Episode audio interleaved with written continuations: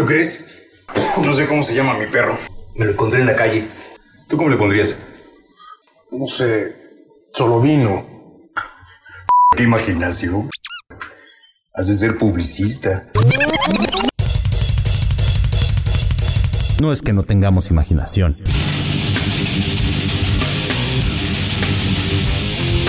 Simplemente es el programa sin nombre.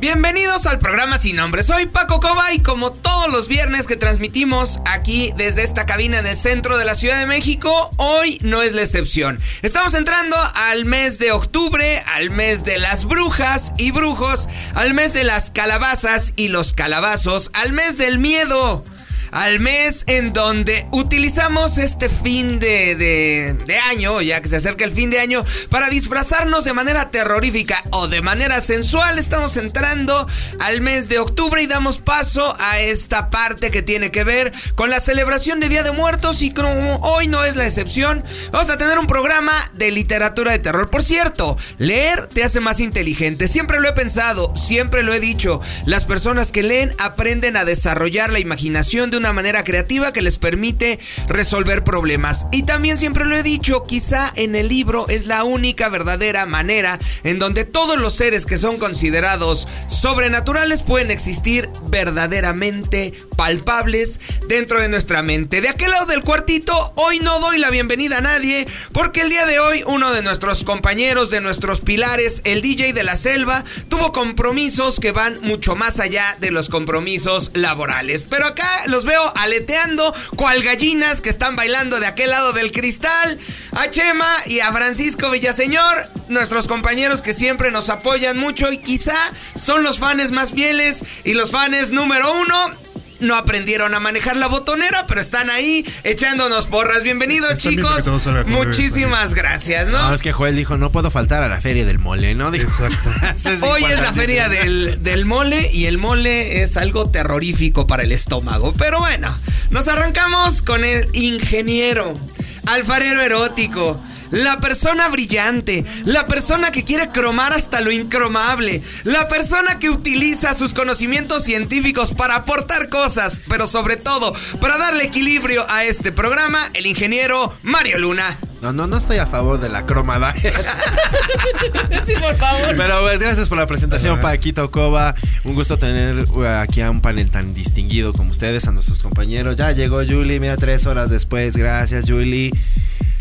¿Cómo están mis criaturas nocturnas en este inicio de especiales de Halloween y de terror del programa Sin Nombre? Bienvenidos sean todos ustedes. Pues ya estamos listos, ¿no? No, Para pues arrancarnos en esto que da ñañaras, ¿no? Para no decirlo de una manera fuera de lugar. claro. Y continuamos con este orden de presentaciones. La barba más sensual de la Ciudad de México, productor, locutor, vikingo de Coapa, pero sobre todo mi amigo Juan Carlos Orozco. Dicen que los seres inmundos de los viejos tiempos las echan en oscuros rincones olvidados de la tierra y que aún se abren las puertas que llevarán ciertas noches a unas formas prisioneras del infierno. Muy buenas lunas, esto es el programa sin nombre. A mi lado izquierdo se encuentra la deliciosa voz femenina que nos encuentra cada viernes para darnos el punto de reflexión o sumergirnos en la dulce introspección de los rincones de la mente. Su nombre es Adriana Nafarrate. Hola, hola, bienvenidos y seguramente recordaremos o retomaremos la importancia de la imaginación dentro de la literatura. Yo creo que es bien importante mencionar que la imaginación nos permite vivir otras vidas, ¿no? Y no lo dije yo, voy a situar directamente a la escritora de una novela que no me gusta, pero que ha sido muy famosa en Inglaterra. La señora Rowling, ¿no? La autora de. Harry Potter. Ella decía que si tú eh, no te gusta leer es porque no ha llegado a tus manos el libro correcto, ¿no? Entonces Claro. vamos a arrancarnos con Yo este pensé que iba a, especial. des- a decir muere sangre sucia, ¿no? No, no, no, Abracadabra. está bien. Abra cadabra, ¿no? Este, pues vamos a arrancarnos, ¿no? Con este especial de literatura de terror, pero antes de empezar a dar las recomendaciones, me gustaría comentar que el leer a diferencia de ver una serie o de ver una película, nos ayuda a fomentar el área creativa, nos ayuda a fomentar la imaginación y la imaginación está directamente conectada a esta parte del cerebro o esta área de la resolución de problemas. Ajá. Así que está científicamente comprobado y si no, aquí lo afirmamos y lo comprobaremos en algún momento, que las personas que leen son más inteligentes, resuelven problemas más rápido y son menos propensos a ser de alguna manera aprensivos, valga el comentario. Nos arrancamos con estos libros. ¿Qué onda? Pues yo ¿Cuál primero quería hacer una diferencia entre el horror, el terror y la repulsión. Adelante, venga. Dicen algunos teóricos que se distingue este entre el horror y el terror, afirmando que el primero provoca sensaciones físicas y el segundo ideas y especulaciones en la audiencia o personas a las que le sucede. El horror. A ver, a ver, a ver, ya, me agarraste en curva. Ok, A otra ver, vez. horror. ¿Cuál Horror. es el horror? Sí, o sea, yo, yo- yo- yo siento. Negrito sollozante. Ah, Es que, o sea, es que sí es importante. el horror es lo primero mismo. este, provoca sensaciones físicas. Ok, el Ah, horror es cuando. El terror. Ah, el terror. Ya, otra vez. A ver, A ¿horror? ver, sí. Ok. Horror. Primero horror. Horror. El horror es cuando te provoca sensaciones físicas. Ok. Ajá. O sea, sudor frío, se te, puede, te Se puedes te- paralizar. La piel chinita. La piel china, la piel de gallina, como le decimos, Claro. el terror es cuando te da especulación o ideas en la audiencia. Sí, por ejemplo, cuando estás leyendo alguna parte del libro, ahorita se me ocurre uno Ajá. que se llama Postmortem y comenta lo que es entrar a, a una sala de, de revisión y justo habla sobre todas esas sensaciones y temores que, la- que el personaje principal está sintiendo. Al momento que tú lo estás leyendo, te empiezas a proyectar, empiezas a claro. sentirlo, ¿no? O sea, te das cuenta de que está sintiendo miedo, que está angustiada, que ella te está diciendo que, que siente mucho frío, que aparte hay aromas medio extraños en el, en el espacio donde se va a hacer la revisión, Claro. etc., ¿no? Entonces, el, el terror va enfocado más a situaciones cognitivas, o sea, algo que nosotros podemos hacer de forma introspectiva. Ajá. Sería como el que estás leyendo que está alguien debajo de tu cama. O sea, a lo mejor el personaje está leyendo eso, pero tú te imaginas que alguien está debajo de tu cama. Y Ah, subir yo, los pies. yo crecí traumado después de ver los Gremlins. Ah, Ah, De sí, verdad, no, de verdad, yo, yo, yo de ¿Ya no querías comer después de medianoche, no, Paco? No, no, bueno, aparte de que no me quería mojar y que no quería comer después Claro. de medianoche, yo, yo tenía el trauma de, de asomarme abajo de mi cama a ver qué había. O también viví mucho tiempo con el trauma de siempre que entraba a mi casa o a mi cuarto, ver quién, quién estaba atrás de la puerta. sí, claro. ¿No? Son como muy Sí, claro. recurrentes en, Sí. en los pequeñuelos. O cuando apagabas la luz, ¿no? Y de repente tienes que subir las escaleras a tu cuarto. O esta, ese ir de las escaleras a tu cuarto en la oscuridad. Eh, sentías que algo iba a salir en esa parte Y oscura. corrías, ¿no? Es. Pero ¿quién te salvaba? ah, en mi barrio sí venía alguien detrás de ti. Esas son otras cuestiones ¿no? de seguridad. Oh, y luego venía ese Era alivio. terror, ¿eh? Cuando te tenías horror. que levantar por agua o al baño o algo y de repente buscabas la luz en el refrigerador, ¿no? Ah, o en el sí, sí. pasillito Ah, o claro. algo para, para que no estuviera tan oscuro y de repente le grita, apaga la luz, no dejas dormir. Claro. No, entonces, este, O, pues tu ya. ma- o- o a tu- el grito de tu mamá, ¿no? Con todo el cariño. ¡Ya duérmete, carajo! Claro. Pero bueno, entonces el terror es el que nos genera situaciones o que nos autogeneramos, ¿será? Así es. Es una situación cognitiva. Y el horror es el estímulo exterior que nos genera una sensación. Exacto. Dicho de una manera más sencilla, el terror viene de nosotros hacia afuera. Ajá. Y el horror viene de afuera hacia nosotros, ¿no? Claro. Sí. Y entonces, pues vamos a hablar, yo creo que... chulada de definición, No, maldita pues es sea. que, es que así es la vida. Eh, Así es la es vida. un horror. Unas cosas entran y otras cosas salen. No, así funciona. Así funciona. Así llegamos al mundo. Pero bueno. forma de decirlo. No, Me quedo con la primera definición. No, no, bueno, yo creo que si vamos a hablar de estos libros de terror, tenemos que empezar eh, eh, por los clásicos o nos vamos directamente como sugerencias. ¿Qué, No, ¿qué como traes, ustedes papá? quieren, finalmente, este, nada más que recordar que pues, estas historias de terror eh, o de horror finalmente nacen y sus orígenes son en el folclore y en la religión, ¿no? Son estos cuentos que se pasaban este, de repente en esas, De generación en de generación en generación y que se contaban a, a las tribus, ¿no? Y después llega la religión y también es una forma de hacer que la gente deje de hacer cosas malas para que tenga miedo a algo. Yo creo que todo esto viene de los seres elementales, ¿no? Antes de la escritura, obviamente Claro. ya había cuentos de terror, ¿no? Sí. Y la, el desconocimiento, la penumbra de la noche, Ah, los claro. sonidos, los seres que pues sí existían, algunos, de- o sea, me refiero a que pues si tú eres una persona en las cavernas, no tenías internet, por supuesto, Sí, no, no, no. tenías televisión y luego veías un ser en la noche que a lo mejor jamás habías visto. Ahora sabemos, son animales nocturnos, ¿no? Claro. Pero imagínate una- bueno, un ser prehistórico eh, frente a otro ser este, prehistórico. De repente debe haber sido el impacto grandísimo y empezamos a generar mitos, ¿no? Terror a las tormentas, terror a los huracanes.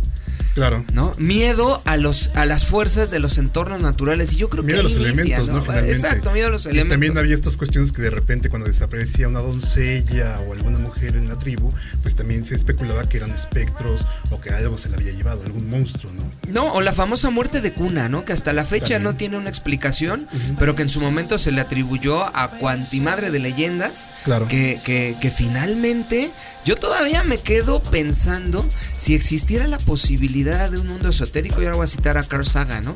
Es mucho más interesante vivir en un mundo de hadas, nuen- duendes, espectros, vampiros y Sí, todo claro. eso que en un mundo de ciencia. Sin embargo, Carl Sagan siempre argumentó que todo era parte del folclore eh, mundial, no era parte de una tradición. Él siempre fue un científico que defendió a capa y espada y sin embargo Carl Sagan hace una novela de ciencia ficción, ¿no? Y yo Sí, de creo que, bueno, ahí, o sea, siempre diciendo que nada es cierto y luego termina haciendo un cuento de, de extraterrestres que nos vis- o de un contacto, ¿no? No, Que- pero, Claro. pero, pero es igual que los científicos y la mecánica cuántica. Acuérdate que pues, los principios básicos de la ciencia moderna es no es y sí es al mismo tiempo. Entonces, realmente por eso eh, los científicos hoy en día son de un vaivén de que, ah, ¿sabes qué? Siempre sí. Claro. Así lo, des- lo definimos más bonito. Pero en realidad hay que entender que la literatura de terror pues ha tenido un desarrollo desde las leyendas, ¿no? Entonces Sí, claro. empezamos desde, desde los mitos, desde las leyendas. Y, y eso va formando lo que a alguna persona se le ocurre de ahí crear una historia, ¿no? Y luego caemos en la literatura gótica, ¿no? Que es esta literatura donde empiezan a hablar de espectros, empiezan a hablar de satanismo, donde hay castillos y está toda esta parafernalia tenebrosa, ¿no? Siempre se ha hablado de energías, ¿no? Claro. Llámale brujería, llámale este poder mental, llámale como quieras, pero el hecho de vivir con seres sobrenaturales, existan o no existan, nos ha acompañado desde que el hombre es hombre, ¿no? El hecho de atribuirle diferentes orígenes. Y México no es la excepción. Somos un país de que estamos rodeados de la muerte. Todo el tiempo convivimos con la muerte. Claro. ¿no? Y a pesar de que el desfile de Día de Muertos se lo inventa James Bond y luego decimos que es nuestra Sí, tradición totalmente, sí, sí. de, de- de- de toda la vida, Ah, claro. pues México siempre ha estado este repleto de leyendas. Existió un programa de radio que no le quiero hacer comercial, todavía no existe, pero se- ha sido el programa de radio más exitoso en cuanto a rating. ¿No? Más de 90 millones de personas escucharon ese programa. Lo cual quiere decir Ajá. que algo nos conecta con la realidad esotérica, ¿no? Claro. Que algo nos conecta con esta realidad paranormal. Y si nos vamos a la literatura, quizá podemos iniciar con el libro más famoso, ¿no? De terror que existe, el de Bram Stoker, Sí, que Drácula. no fue el primer libro de vampiros, ¿eh? Sí, no. No, no, no, no fue. No, Pini primero con el libro de vampiro, ¿no? Claro, Finalmente. Carmila de Joseph Sheridan. Lefanu.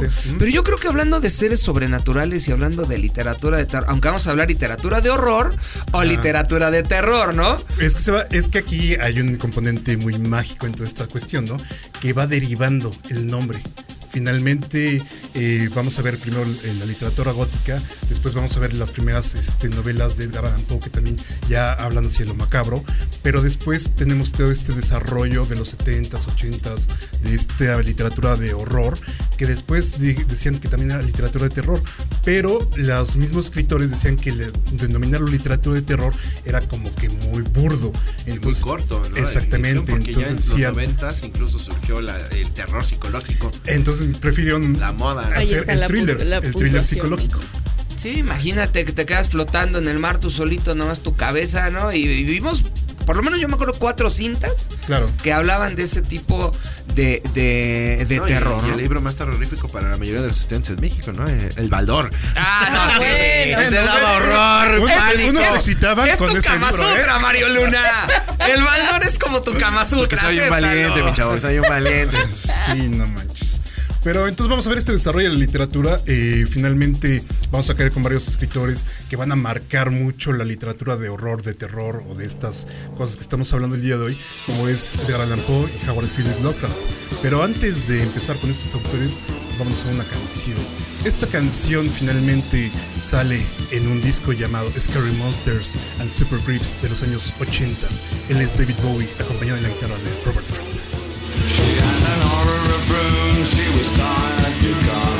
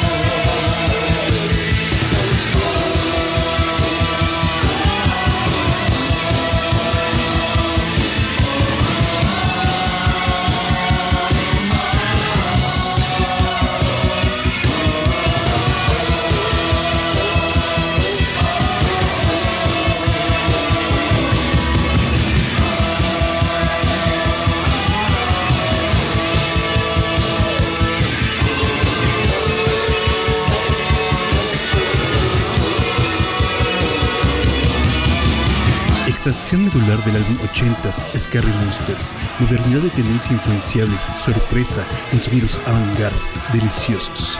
Robert Fripp a la guitarra de Scary Monsters and Super Creeps, monstruos aterradores y super asquerosos, persiguiéndome, originados en la mente de David Bowie.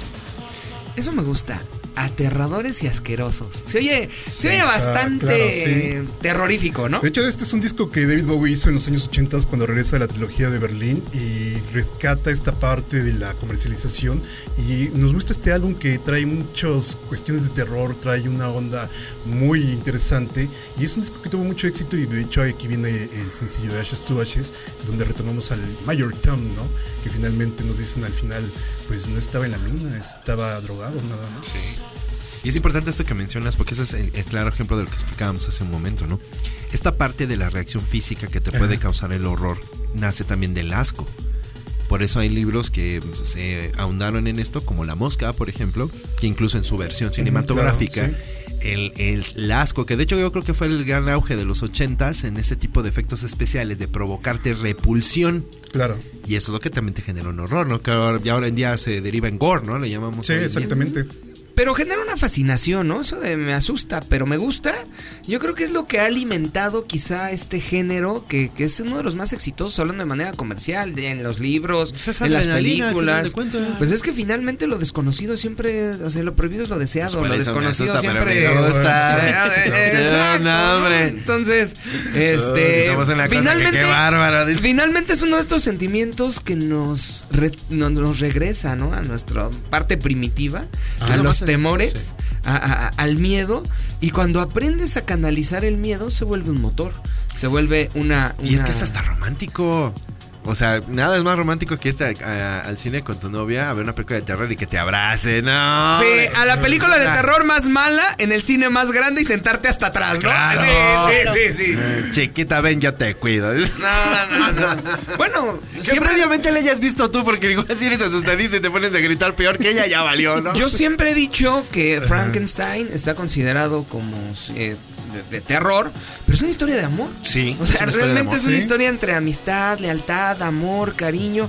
O sea, creo que hablando de literatura de terror, a pesar de que no es mi libro favorito, creo que es una de las obras más completas. La búsqueda de sí Eh, sí, ¿no? la, la búsqueda de, de- la identidad de cada persona y esta búsqueda de tratar de, regresar de la vida, ¿no? De prolongar o de prolongar la vida y creo que eh, retoma todos los grandes traumas que ha tenido la humanidad a lo largo de su historia, ¿no? El perder al hijo, perder al padre, resucitar claro. al hijo, resucitar al padre, ¿no? Que ame el O sea, Frankenstein, a pesar de todas las críticas que puede llegar a tener, para mí es la obra más completa en cuanto a manejo de emociones.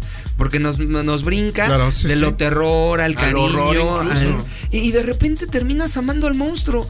No puedes no amarlo.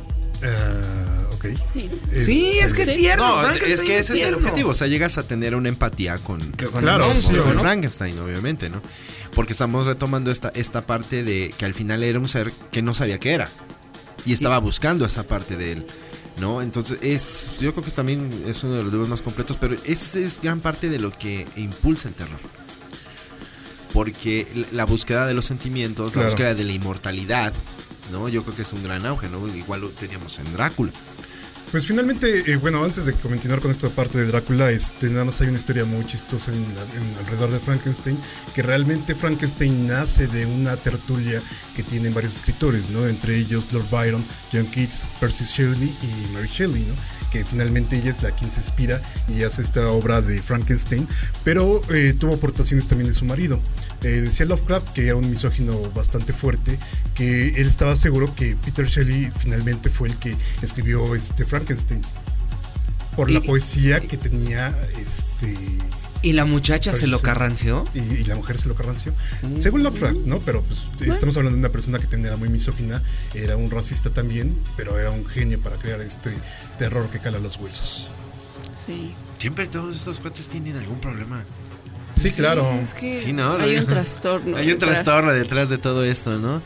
Bueno, pues retomando esta parte de, de la literatura de terror, yo creo que, pues como decíamos hace un momento, ¿no? El, el- el- uno de los ejemplos más grandes, pues es Drácula, este tipo de, de libros antiguos. Eh, tenemos también esta parte de Dr. Jekyll y Mr. Hyde, Ajá. que considero que es de los primeros en explorar esta parte de la doble personalidad como si fuera una situación monstruosa, porque en esos tiempos había muchas enfermedades que explicaban este tipo de comportamientos, ¿no? Ya ves que muchos asocian, por ejemplo, el vampirismo con la porfiria aguda intermitente, Ajá.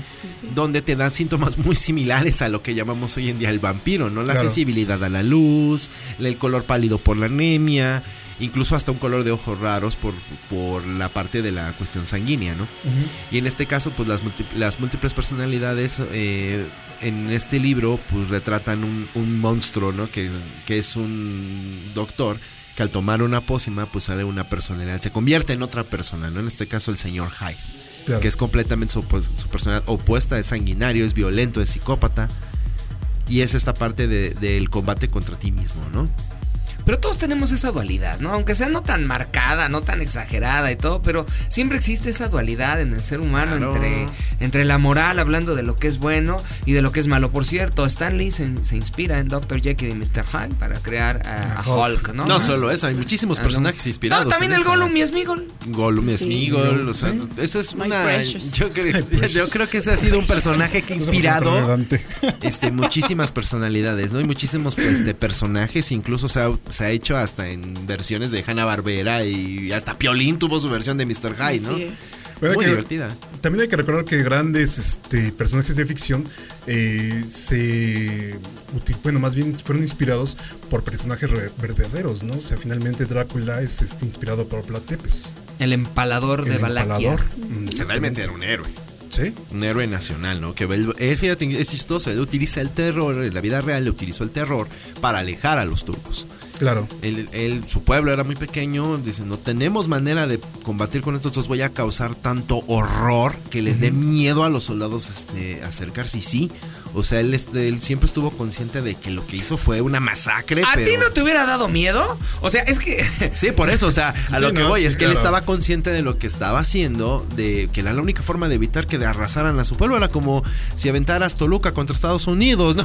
Para la gente joven que nos está escuchando, iban a invadir los El turcos. castillo de Chapultepec. Estaba sitiado un tipo castillo de Chapultepec, vamos a ponerlo así. Y lo que hace el, el- el comandante, el, el- el- el- Príncipe. el príncipe príncipe Vlad Tepes o Vlad Tapes III es en la calzada que entraba a- a- al cerro donde tenía su castillo, pues adorna con personas empaladas. ¿no? Para Con no las ser tripas tan de fuera. eh, con las tripas, pero dicen que la tortura, que aparte lijaba la punta para que no quedara tan filoso y así la tortura se podría prolongar por días. Sí, los tenía ¿no? vivos. Entonces los tenía vivos, o sea, imagínate Y cenaba ver enfrente de personas- ellos. O sea, imagínate que tú llegas con tu ejército y empiezas a ver esas torturas tan grotescas. De los gritos. Este, no, no. Los ah, gritos, y de ahí empieza la derivación de todo esto de que se alimentaba de su sangre, porque sí tenía esto de que ordenaba que las pocas eh, tropas que él tenía, los, ejércitos que comandaba, todos se bañaran en la sangre del enemigo para que los vean bañados en sangre, Claro. para que vieran que supuestamente ellos disfrutaban el dolor. pues es que el miedo es la estrategia de control por excelencia, ¿no? Exacto. Entonces, si lo ves como una gran estrategia utilizar el terror, pues hoy en día lo seguimos utilizando, los gobiernos lo siguen utilizando para controlarnos, ¿no? O sea, Claro. sí, pero lo, lo gachito, a no decirlo tan feo, es que no solo fueron enemigos, o sea, fueron miembros de su propio ejército los que también empaló, ¿no? O sea, dijeron, aquí sí. agarramos. Provecho. Yo voy a defender aquí mi país y el que tenga que morirse. enfermos, ¿no? También. Y el, y el que se tenga Nomás que morir adelantó tiene al que final. morir, ¿no? Ahora resulta que los asesinos son héroes nacionales. Siempre lo he dicho, la historia es un conjunto de cúmulos que lo interpreta el que gana, ¿no? Pues es como Sí, dice claro. el dicho, mata a cinco personas, eres un asesino, mata a cien, eres un rey, mata a mil, eres un dios. Ay, Así de sencillo. Eso, es terrorífico. Sí, eso totalmente. es terrorífico. Y. la mejor aportación que hizo este señor fue inspirar a Bram Stoker, que no solo fue él, ¿no? De hecho, Bram Stoker se inspira en un libro de un francés llamado Joseph Sheridan Le Fanu, que eran amigos y que en una charla antes de publicar la obra Le Fanu le platica a Bram Stoker y le dice, oye, es que voy a crear un ser, una mujer, sí, una sí. mujer este muy seductora que también este se alimenta de sangre y todo y, y- y entre el mito de Carmila entre el mito de Blood Tapes Bram Stoker genera quizá la obra de arte o la obra más famosa de terror de todos los tiempos ¿no? Así es. que técnicamente yo siempre he tratado de establecer si Drácula es el protagonista sí es el centro de Ajá, atención claro, sí. pero todo está narrado por Jonathan Harker De hecho. Así Sí, de es. hecho, los personajes son Mina y. Jonathan Harker. Ajá. O sea, Drácula viene a ser el personaje secundario. Dario. exacto Correcto. pero es tan fascinante No, es que el- realmente aquellos que tengan la oportunidad de leerlo es que es un increíble libro. O sea, Sí. desde las primeras hojas te atrapa y ese lo devoras. O sea, es una obra increíble, la verdad. Como, como esa escena donde ya van en el barco, ¿no? Y ella dice que le llega un olor muy fuerte, algo fétido, entre sangre o, o que no logra distinguir y justo pues va ahí en ese mismo barco Drácula muy muy bien escondidito en su en su féretro, ¿no? Entonces Claro. yo recuerdo justo esa escena y hasta la veo, ¿no? Así como en medio de la tormenta, el mar, bla, bla, bla, cómo va en esta, en esta situación donde ella explica el aroma tan, tan Claro. repulsivo, ¿no? Y repugnante. Y yo creo que el vampiro es el. Todos tenemos contacto con monstruos desde muy chiquitos, ¿no? Y hablamos del Draculita, Ajá. de Frankenstein, El hombre lobo. el hombre lobo y la momia, ¿no? Yo creo que ahí Y este. el hombre fue del costal. Y el hombre del costal. Ah, sí. El Boogeyman. El, coco eh, Boogeyman. también. así. Hoy en día es el John Wick. No, no, ese es otro, ¿verdad? Bueno, ¿No? no, pero, pero fíjate qué chistoso, porque el hombre lobo en realidad no tiene una novela como tal. O sea, el, el hombre, la licantropía surge como de las leyendas que platicábamos. No, sí, sí, hay libros de los hombres lobos. Ah, no, sí, Sí. de que los hay, hay, pero realmente, o sea, el monstruo, como en este caso Frankenstein, no Ah. nace de un libro, no nace de las leyendas antiguas, aunque Frankenstein también está basado, inspirado en una este, Sí, mitología jude- judía, ¿no? En lo que es este, el golem, ¿no? Sí. Eh, para aquellos que no sepan lo que era el golem, el golem era, una, era un monstruo de arcilla en el cual eh, un rabino ponía, eh, solamente uno conocía el nombre verdadero de Dios. Y al ponerlo, porque entendemos que ellos conocen a Yahvé, a Jehová, pero eso quiere decir el sin nombre, o sea, no se sabe su nombre. Se supone que él, él sí sabía el nombre de Dios, al escribir en un papel lo pones en el, en el muñeco y cobra vida. Uy, ahora entiendo por qué no tenemos nombre tampoco nosotros. Somos como dioses. Exacto, no, hombre. Sí, somos como, somos como el golem de la com- y radio. así comienzan los locos. Y así empezó. Somos Y en como el caso de la licantropía, pues tenemos Ajá. este tipo de múltiples este, eh, animales mitológicos, desde los griegos, los egipcios, que tienen esta habilidad de convertirse en perros, ¿no?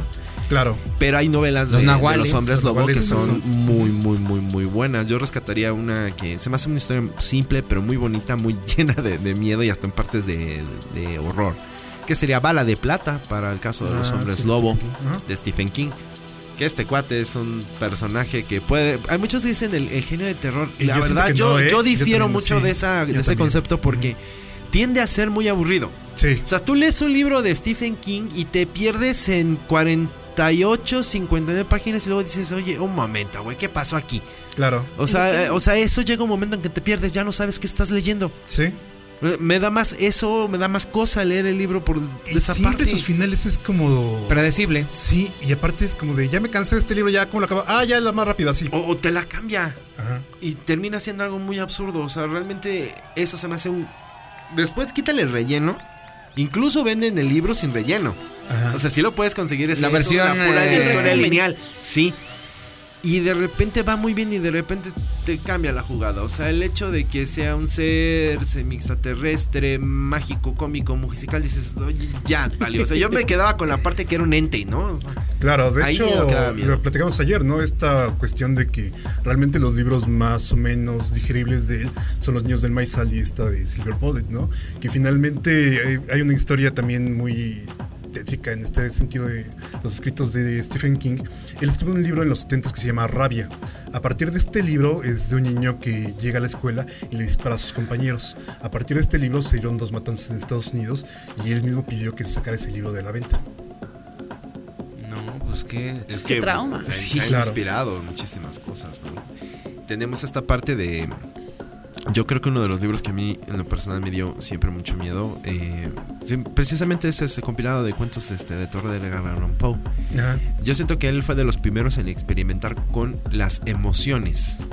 No, y de hecho fue el, el primer escritor que dijo, yo voy a vivir de esto, ¿no? Y le trajo muchas consecuencias. Sí, Entonces, sí, no, pero esta parte de, de, por ejemplo, cuando vemos Corazón de la Torre, por ejemplo. Ah, Corazón de la Torre es una maravilla. Es, es increíble que sin nada, o sea, con la pura juego de tu mente, Exactamente. sí. te da el miedo, ¿verdad, Adri? Eh, Adri ya está sonriendo. es- Este es mi campo, papá. Exacto. Sí, es que sí, La muerte roja a mí también se me hacen unos, unos cuentos bastante maravillosos y que salen finalmente primero en estas revistas de Weird Tale, ¿no? Los pulp de Weird Tale. Pero bueno, es una canción, esta canción es de Bauhaus, de un disco llamado Mask. Esta es una tenebrosa canción llamada Hollowell Hills.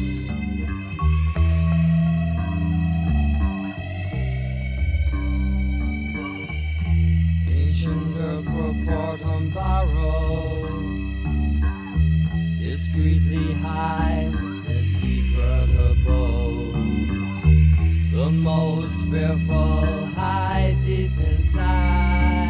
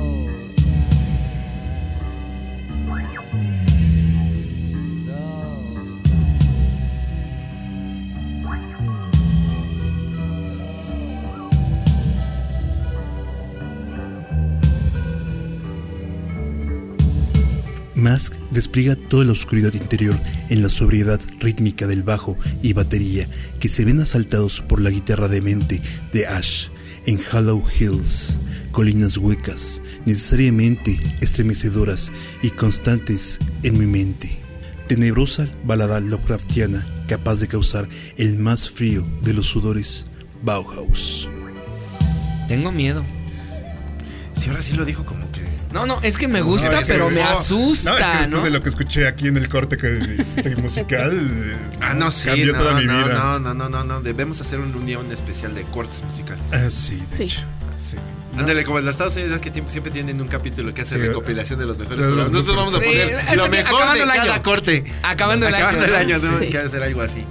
Bueno, pues regresando a la literatura de terror. A ver, yo tengo muchas ganas, yo tenía muchas ganas de este programa porque si aquí alguien nos puede decir de terror, porque yo considero que Ajá. El mejor terror es el que no ves, el psicológico, Claro. al que te enfrentas. No hay monstruo más horrible que el que vive dentro de ti. Sí, claro. Sí, meterte a un cuarto oscuro con alguien que no conoces es terrorífico. Bueno, ¿eh? eso es meter en un cuarto oscuro con coba, ¿no? No, no, sí, sí, no. sí, Hay terrores a horrores, Sí, ¿no? no, Exacto. sí.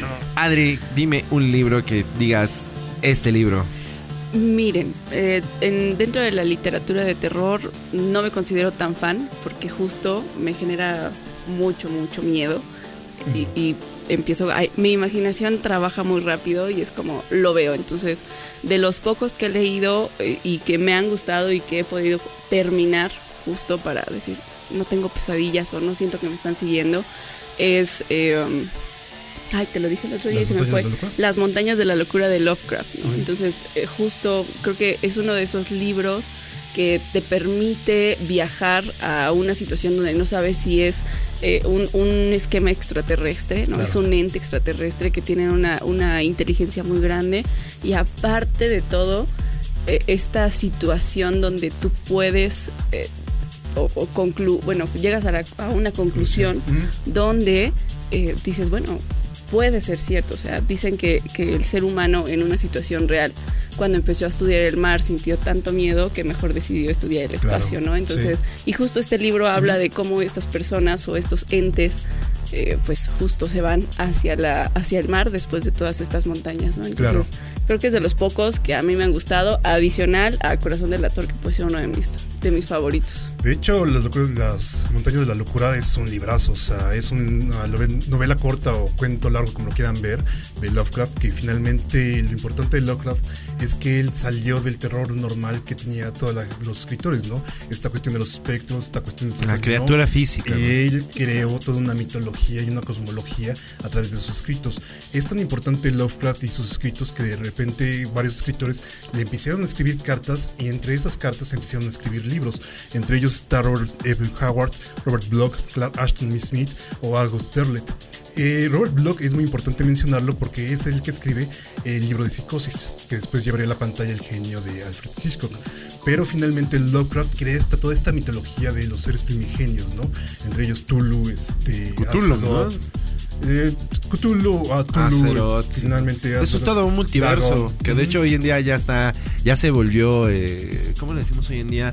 De estas teorías conspirativas de que sí existe, Ah, de claro, que sí no es sí. real, ¿no? Pues de hecho está este libro de Necronomicon que Lovecraft crea. En uno de sus libros, este libro realmente no existe, pero hay muchas publicaciones del Necronomicon que dicen que es el Necronomicon, pero no es el Necronomicon, ¿no? Finalmente fue una invención de, De Lovecraft. este Lovecraft, De Lovecraft. de un escritor llamado Abdul Al-Hazaret, que era el escritor el árabe loco, que escribe este libro a través de este en papel de Y hasta bueno, tuvo derivaciones, ¿no? El pentacamatrón, el ¿Tu Baldor? octamatrón, el Que supuestamente estaba escrito en piel de humano, ¿no? sí, claro. Híjole, ¿no? Es que dentro de esta literatura yo creo que Lovecraft sí creó un multiverso y a diferencia de Stephen King, él sí llega a una cosmología. Una cosmología, un cierto. multiverso, no, una cosmología. Sí, sí, sí, tienes razón. Eh, tiene un- una forma de, de escribir que sí llega a algo.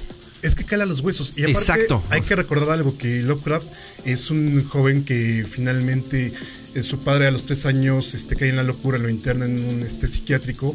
Él crece a través del lado materno con su abuelo mat- materno. eh, le generan muchos traumas. Él desde los seis años empieza a escribir y toda su vida se la dedicó en, en las bibliotecas. Realmente cuando uno lee un cuento de Lovecraft encuentra palabras muy cultas y tiene un tipo de narración muy muy descriptivo que te va llevando hacia ese terror porque bien decía él la forma de llevar a la, a la audiencia hacia ese terror o hacia ese horror es a través de la imaginación no todas las personas pueden llegar porque no todas las personas se pueden quitar los hábitos comunes que tienen en el día al día pero quien pueda salirse un poquito de estos hábitos e entrar a esa imaginación son a los que más les llegan este tipo de cuentos Y la cantidad de detalles, ¿no? En su Claro, redacción, o sea, porque es, es, bueno, Es para mí es alucinante, claro. ¿no? O sea, porque te puede hablar hasta de, de- de las letritas que hay alrededor y cómo es el túnel y Claro. qué tan oscuro es Sí. y a qué huele. Entonces, creo que eso es lo que te permite, pues, justo poder crear o recrear el libro, ¿no? O sea, yo tengo varias escenas de ese libro Claro, que son sí, así sí. como de oh, simbólicas. ¿no? Pero definitivamente creo que el ser tan puntual, tan específico a lo que está escribiendo, te permite poder imaginarlo, vivirlo y de repente cerrar el libro y decir, a ver, espérame, ¿qué Claro, es lo que está sí, pasando, no? O sea. ¿Cómo es que terminaron así? ¿no? Exacto. Y normalmente todos sus escritos el personaje acaba en la locura. Sí.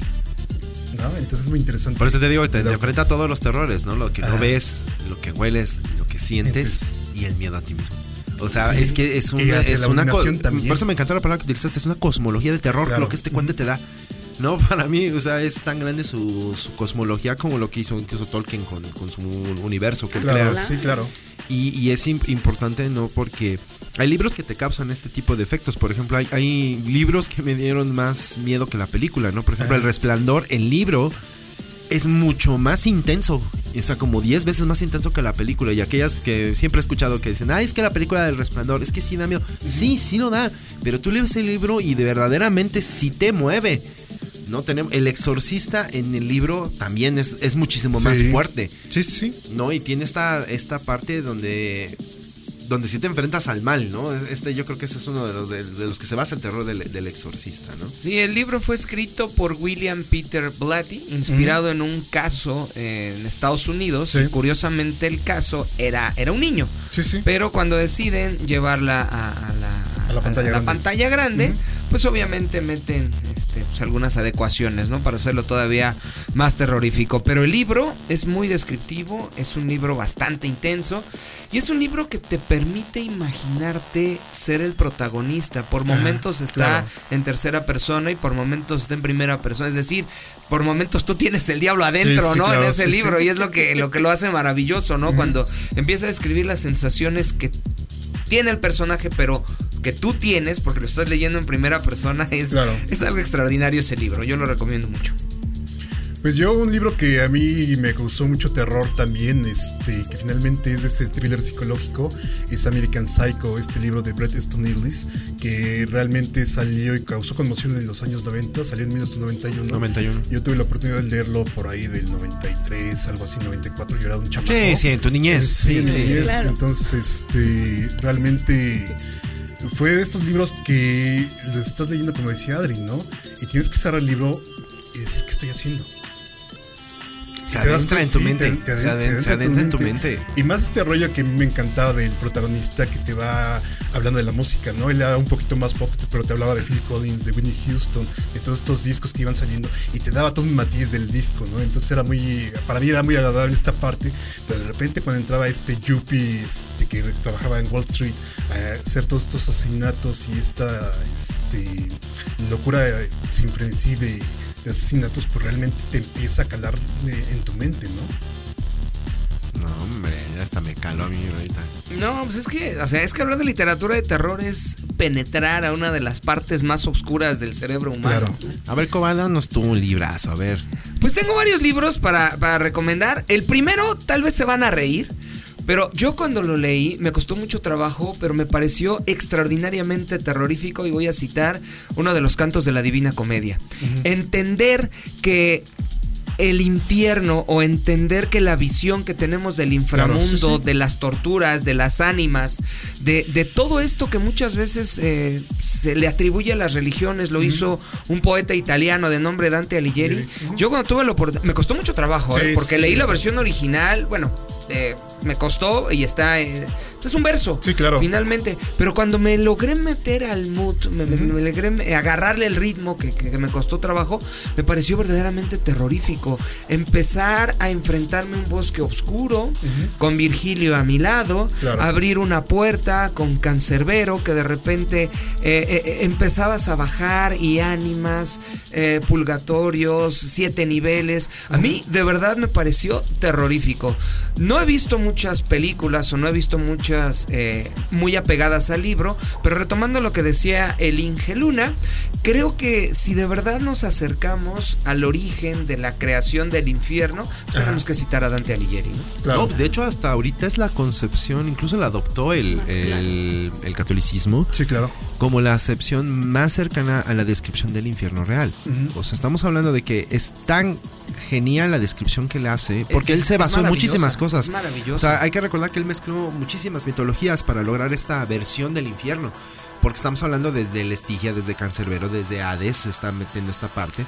Y estamos dando los, los siete círculos del infierno, los siete niveles, dónde está cada, por cada uno de tus pecados, en dónde te quedas hasta llegar a cositos, ¿no? Donde Toco- se encuentra toco- los traidores a Dios. No, lo- está. Lo peor es cuando te pones a pensar tú en cuál te vas a quedar, ¿no? O sea, a mí No, no, ¿a pe- cuál me peor aún. No, no, peor aún, que yo sé que No. quemo como en siete.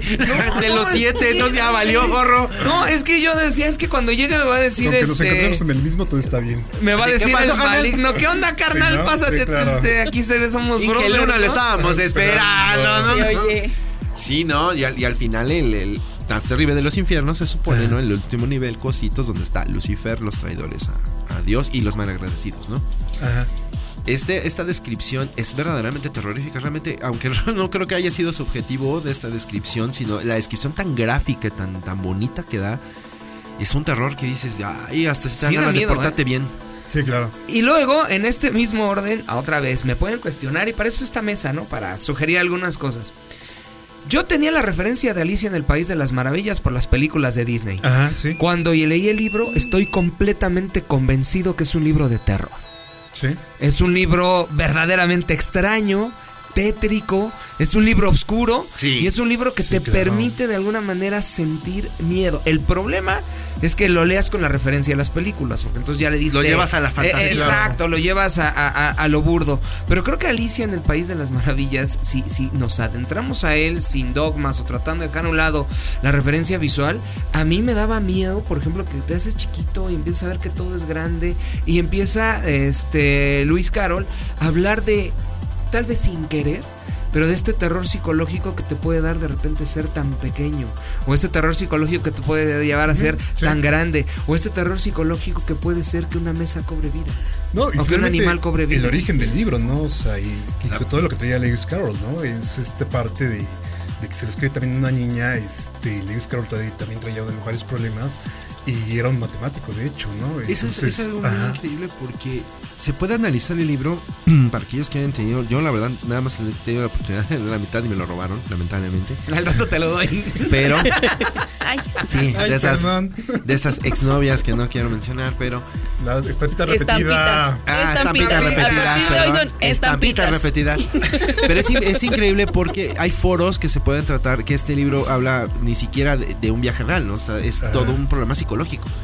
Es tan fuerte esta historia que de hecho hay una versión en un juego de video que se llama Ajá. Alice in the Wonderland, precisamente. In Sí. the Under Wonderland, que es un juego de plataforma RGB de, de PlayStation que es tan terrorífico porque se supone que los creadores japoneses se basaron completamente en el libro y dieron la versión más exacta eh, gráficamente de lo que es este libro. Y es un libro que ha sido un juego que ha sido considerado de terror. De hecho, ha causado eh, algunos trastornos en algunas personas que lo juegan. Así es. Vámonos a una canción antes de seguir con estas recomendaciones de libros de terror. Esta canción sale en un disco de 1989 que esparcía el oscurantismo comercial. El disco se llama Disintegration, el grupo es The Cure y esto es Lullaby en el programa Sin Nombre.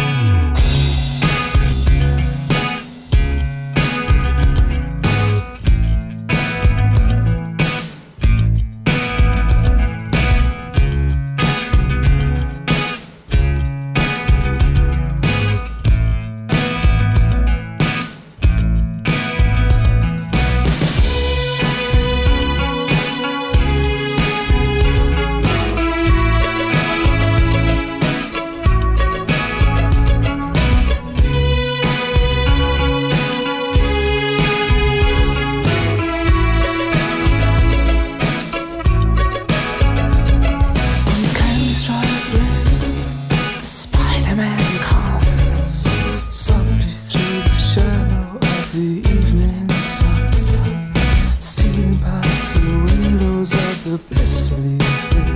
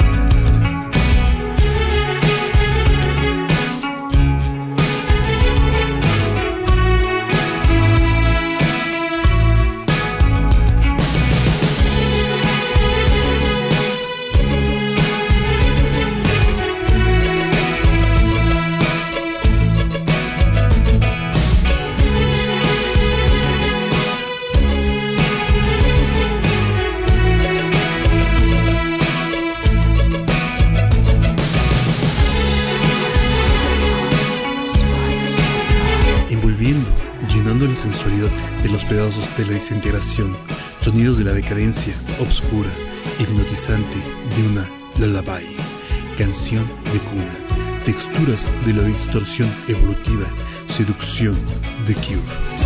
La cura, la cura para todos sus males, la cura para toda la obscuridad y la cura para la locura. Es un muy buen disco de Disintegration. Sí, es una maravilla Disintegration. ¿Y ustedes qué nos, qué nos, qué nos invitan a leer? Yo les invito a leer un libro que se llama Perdida. Este, déjame encuentro mi nota porque no me acuerdo. Porque está perdida. Está bueno el libro que no lo Está tan bueno que no lo encontramos. Este es un libro de Gillian Flynn. Es un libro que habla acerca de un matrimonio que este. Ya Sí, ya sé cuál es, ya sabes cuál es. ¿Verdad que es, ¿verdad que es un terror bastante se le fuerte? puso la piel chinita a yo no- Adriana, yo no ¿eh? lo Para conozco, que- a ver, échale. Luego es que no nos ven, pero hubieran visto la reacción de Adri. Ya, ya se acordó. Sí, ya le dio sí, sí. miedo. Tengo miedo. Así, del Sí. club de estampitas. Es que es un thriller psicológico brillante con una trama tan. Es que trae una- unos rollos, unos giros narrativos bastante buenos. Es esta pareja que eh, parece todo un, un cuento de hadas. De repente sucede algo en la familia de- del personaje. Este. Se tienen que mudar a otra ciudad y empieza toda una situación en la que se encuentra ya la instabilidad del matrimonio, ¿no? Y de repente la esposa desaparece. Y todo el mundo empieza a culpar al esposo de la muerte de la esposa. Es que ella, deja un camino. O sea, deja un deja- camino sí, cuenta, como cuenta, si cuenta, él la hubiera matado. Ajá, ¿no? Entonces, toda, toda. Sí, todos los puntos de, de, de redes, de noticias, lo señalan a él. Ah, y claro. definitivamente, pues ella, ella juega con la mente de todos. Sí. ¿no? Y Y lo mejor es el final, o sea, esa parte Mucho donde la- caos. Sí, no. sí. Es muy buen libro, léanlo. muy buen miedo. libro. Y no- podemos hablar de patrones enfermos Exacto, también, sí, ¿no? también, O sea, sí. de amor. Es, es- son de esos libros que a mí me causan mucho miedo. Encontrar una persona así. No, ya me espanté, imagínate. Y hoy en día pues, podría ser una realidad, ¿no? ¿Cuántas veces hemos escuchado ahorita en estas historias reales Ah. de cómo ya ciertas personas, ya sea mujeres o hombres, se inculpan? Sí, y aparte está la película que la hace David Fincher, que también es muy buena la película, este, y trae la música de Trent Reznor. Mira. Pero lean el libro antes de la película. Sí, Exacto, pero lean el libro. Lean el libro.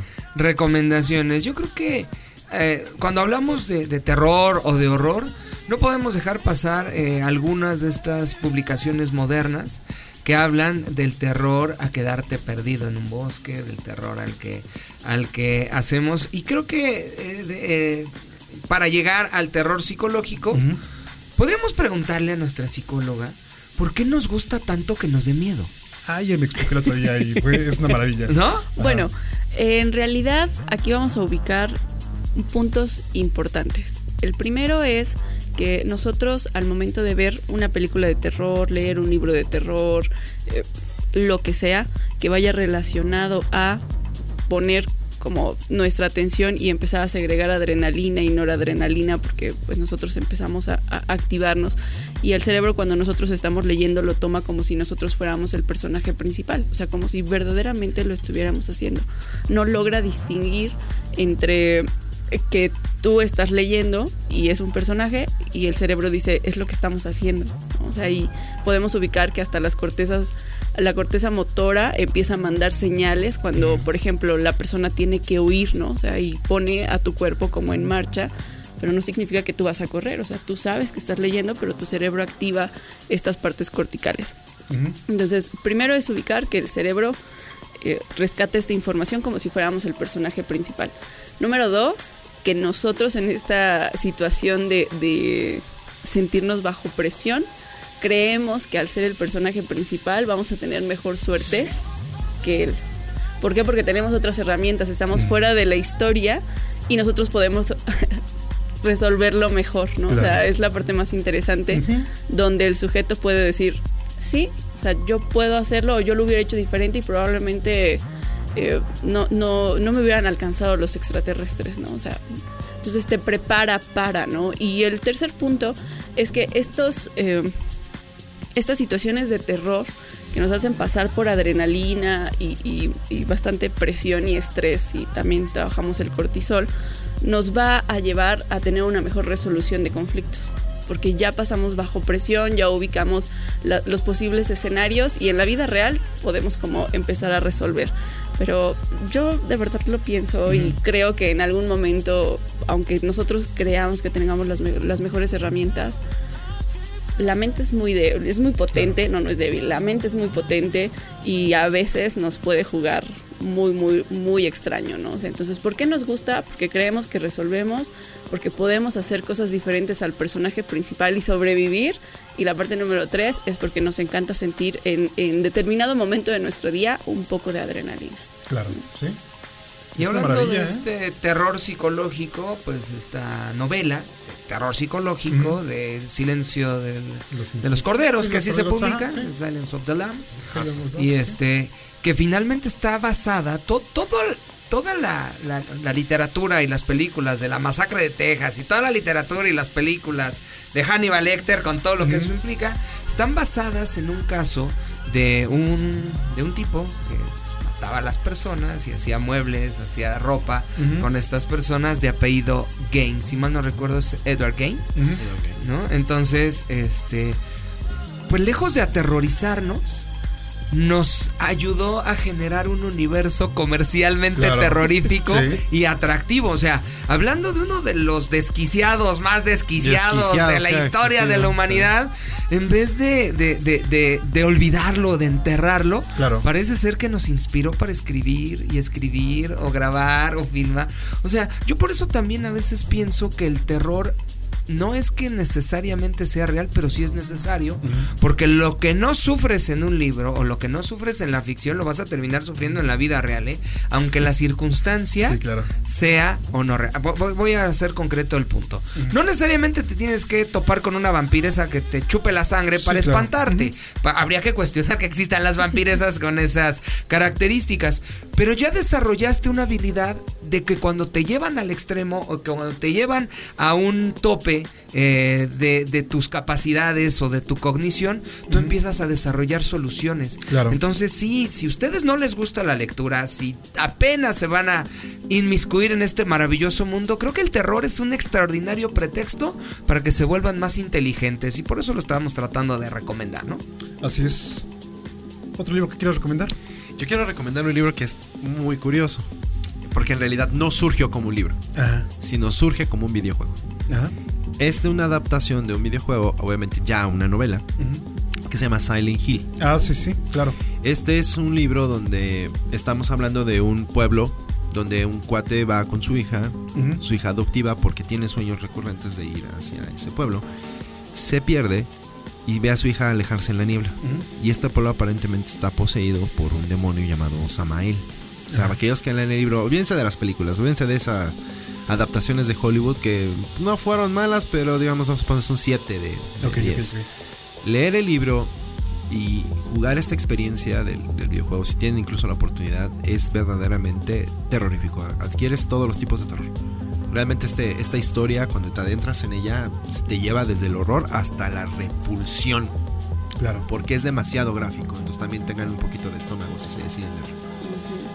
Hasta cómo empieza el videojuego, ¿no? O sea, Ah, es fantástico.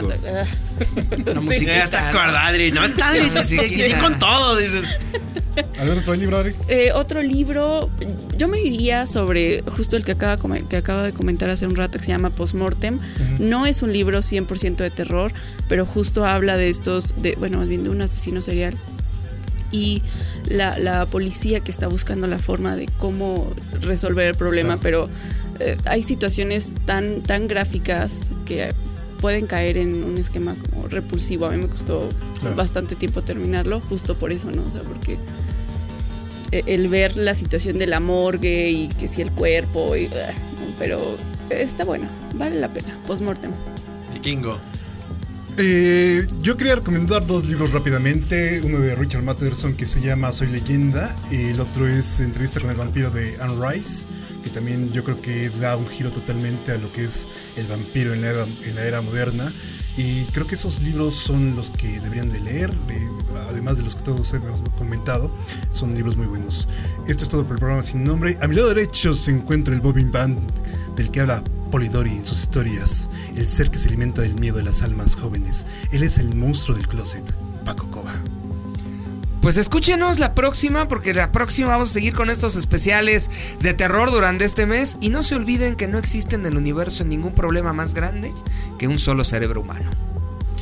En mis enfrentes se encuentra el científico loco que utiliza la seducción para atraer a sus víctimas a sus abominables experimentos, el doctor Frankenstein de nuestros tiempos, Mario Luna.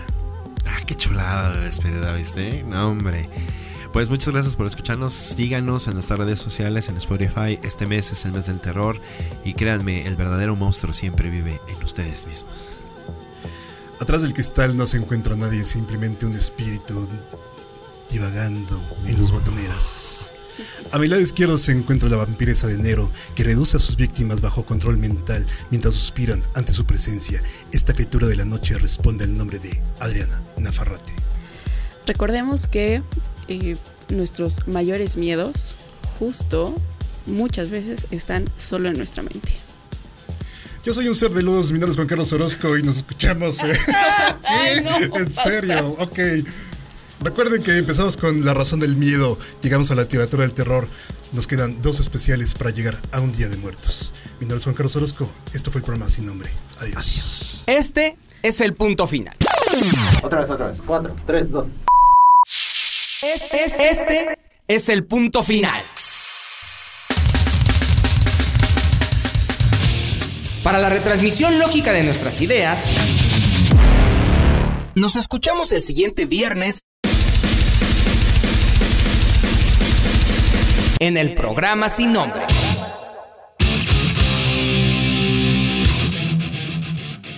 Por XR 57.